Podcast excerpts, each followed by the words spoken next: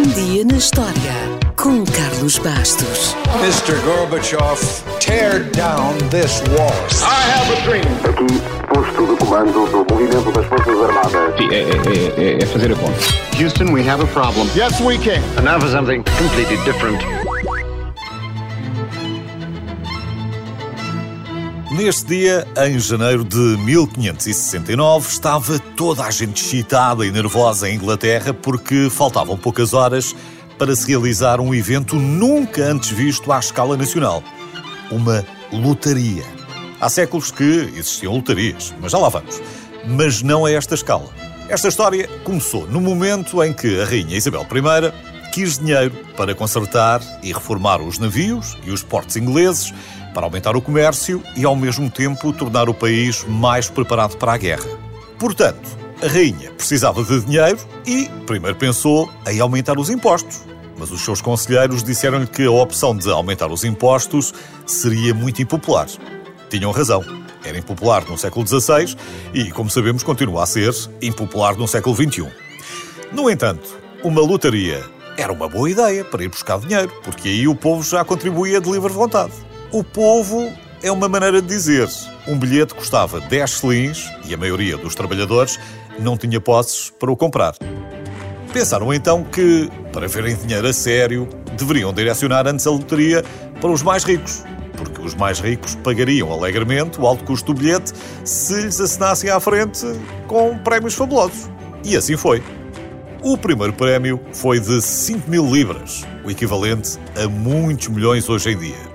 E o décimo prémio, por exemplo, rendeu ao vencedor 200 libras. Os prémios deveriam ser pagos, em parte, em dinheiro, ia pronto, e em parte, em pratos, tapeçarias ou linho da melhor qualidade. A loteria foi anunciada em todo o país e foram disponibilizados mais de 400 mil bilhetes. A loucura foi tal que era impossível que não despertasse a cobiça do povo. E se o trabalhador comum não podia comprar um bilhete, a solução era óbvia e ainda hoje utilizada. Juntavam-se em grupos e faziam uma vaquinha. Assim, os bilhetes foram todos vendidos e no dia 11 de janeiro de 1569 a lotaria foi finalmente sorteada pela própria rainha nos degraus da Catedral de São Paulo, em Londres, diante de uma enorme multidão super animada. Disso temos registro nos livros de história, mas infelizmente não há nenhum registro sobrevivente com o nome do vencedor. Esta primeira lotaria nacional tinha ainda outra particularidade.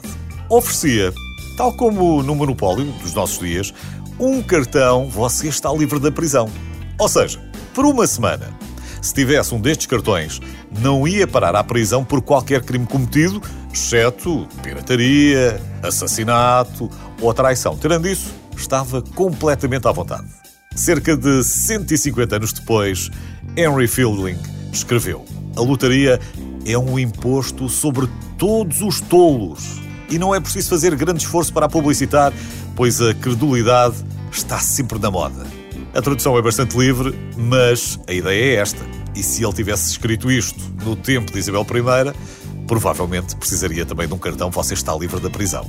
Alguns historiadores acreditam que a Grande Muralha da China foi construída em parte com dinheiro arrecadado com uma lotaria mais primitiva. E já mais próximo de nós, a construção da mundialmente famosa Ópera de Sydney foi amplamente financiada pela Lotaria do Estado de New South Wales. Até na América, as objeções religiosas dos protestantes a qualquer tipo de jogo foram superadas, no século XVII, pelos astutos organizadores de uma lotaria realizada em Nova York. Como? Está a perguntar. Bem, os participantes tinham de apostar no número aproximado de Bíblias vendidas num determinado período de tempo. Quem acertasse no número certo ganhava o prémio.